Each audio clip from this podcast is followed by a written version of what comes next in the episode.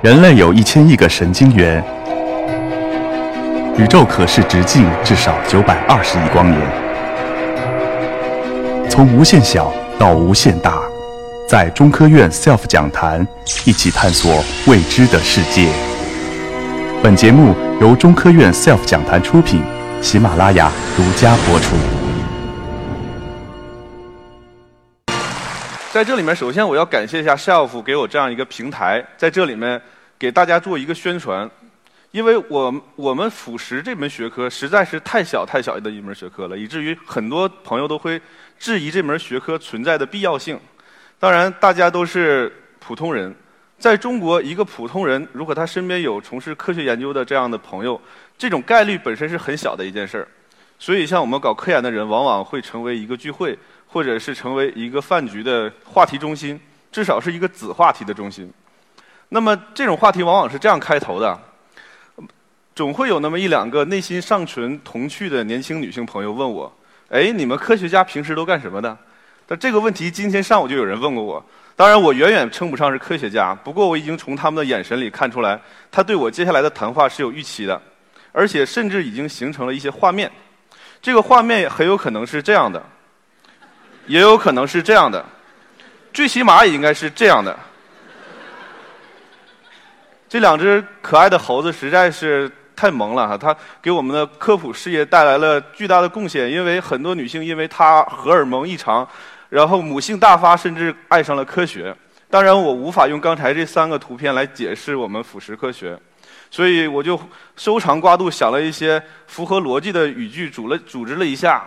给对面的人讲了一下我们腐蚀是什么样的，那么从他失落的眼神里，我看到了他脑袋的画面瞬间变成了这样的，所以这个时候现场就非常的尴尬，我内心阴的阴影的面积也大到无法求证，所以说就转入到了下一个话题。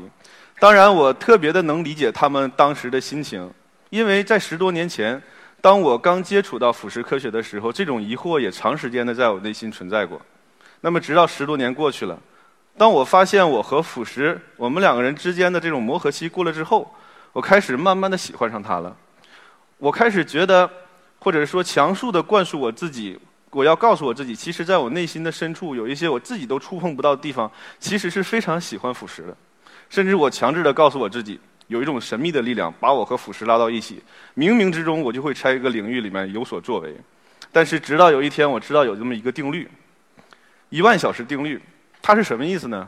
它讲的是一个人，一个普通人，如果这个人从事一项工作时间长达一万小时以后，这个人即使是再笨，他也会成为这个领域的专家。所以我心灰意冷，因为我知道了，我和腐蚀之间这种微弱的好感，仅仅是由于太熟悉了。不过时间长以后，我发现，好像这一万小时定律真的在我身上奏效了。当我在思考一些腐蚀科学问题的时候，我发现。它触碰到了我内心深处的人生终极问题。其实每个人都应该有一个人生终极问题。那么，虽然我自认自己资质平庸，但是在我很小的时候，可能是幼儿园或者是更小的时候，我真的非常严肃地问过我自己和家人：人为什么活着？你们有没有想过人为什么活着？当然，从此以后，我就会把问过类似问题的朋友当成我的人生知己。慢慢的，我开始接触一些哲学方面的书。我我了解到，在古代有一个外国人也问过类似的问题，就是这个人，柏拉图。当然，他的问题和我的问题并不完全相似。他把我的问题分成了三个子问题：我是谁？我从哪里来？我又要到哪里去？从此以后，就把柏拉图当成我的跨时空的一个人生挚友。但是我发现他并没有这样对我，因为他除了这三句话。其他的作品我几乎看不太懂，所以到目前为止我都无法说服我自己我从哪里来要到哪里去。但就在此时，腐蚀科学告诉我如何将复杂的模型简单化。虽然我无法说服我自己，但是我可以告诉他，一个金属做的水龙头，它的前世今生和未来应该是什么样子的。那么当我飞快地搜索我脑子中所有的材料科学的知识的时候，我设想它的前世应该是这样的：赤铁矿红褐色，主要的成分是三氧化二铁。那么当人们发现它以后，会对它进行开采、选矿、冶炼、浇铸和必要的成型等等。那么在人们经过这么一复杂的火光四溅的加工，所有的手段用之完之后，人们想要做的事情只有一个，就是将晶格当中的这个氧红色的氧原子从铁矿石中拿出来，在经过必要的加工之后，就可以得到这种光鲜亮丽的水龙头了。但是这种光鲜亮丽是非常暂时的，为什么呢？因为氧原子虽然被拿出来了，但是它无时无刻不想方设法的再重新回到这个水龙头当中去，所以几年之后，这个水龙头就变成这个样子了。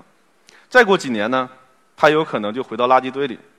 如果有幸，它可以会重新回炉变成新的金属；如果不幸的话，它就会重回大地，大地等待着人们再一次的开采，而这种概率是极低的。好吧，那么我们回过头来，重新审视一个水龙头的前世今生和未来，这种轮回般的宿命，是不是和我们佛教里面所讨论的人生状态有非常大的相似之处呢？当然，在这个里面，我们要抛去所有的神秘色彩。我只要想说一件事情，就是在座的各位，你身边的所有的金属，其实它现在的存在状态都是非常短暂的、非常暂时而且不稳定的，腐蚀才是它唯一的宿命。腐蚀之后的氧化状态，才是它应该永久存在的稳定状态。那么，这样一个小小的金属的腐蚀的宿命，却要我们人类付出极大的代价。那么，这个代价有多大呢？我们看，二零一三年，由我们中国工程院科委院士做了一件事儿。这是一件什么事儿呢？他们编纂了一部《中国腐蚀调查报告》这样一个报告。这部报告对我国因为腐蚀而造成的经济损失进行了一个系统的统计，相当于算了一笔细账。这笔账涉及到各行各业，包括你们身边所有的金属。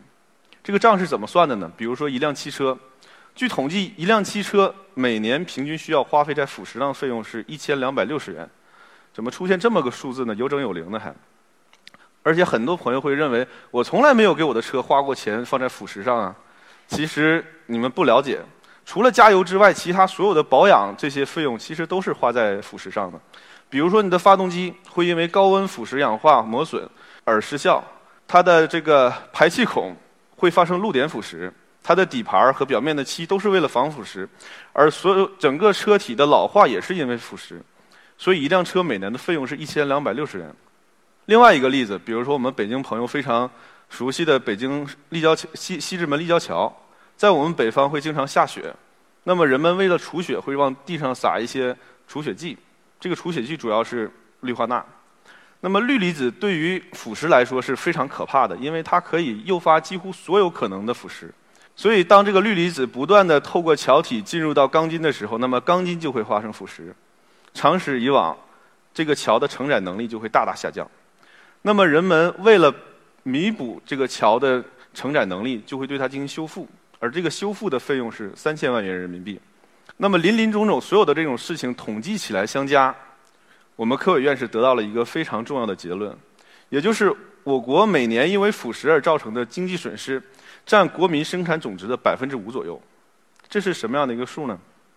我们拿一个特殊特殊年代，二零零八年这一年来讲举例子，这一年的这个国民生产总值是这个很长的一个数字，我们没法念出来，因为太长了。而因为腐蚀所造成的这个经济损失，我们就可以用这个数字来乘以百分之五，得到了一点六万亿元人民币。这个比较简单数字哈，一点万亿元人民币什么概念？一点六万元人民币我倒是有概念，在我们沈阳可以买两平方米的房子，而在北京可能是零点二平方米，这个差别很很大的。那么一点六万亿元人民币，这个钱数多到这个程度的话。我想，大部分人是没有概念的。那么，我再一次举个例子，比如说，两千零八年，同样是两千零八年，发生在我国汶川地区的五幺二大地震，这是一个八点零级的震惊世界的地震。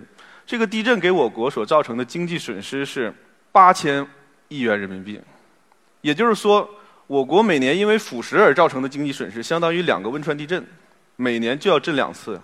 当然，汶川地震给我们国民精神上带来的这种。伤害远远是不能拿经济上来衡量的。地震嘛，它会毁掉我们的家园，夺走我们身边朋友、亲人，包括自己的生命，这么可怕。有人会觉得，跟地震相比，我们腐蚀烧掉的这些钱可能咬咬牙可以接受。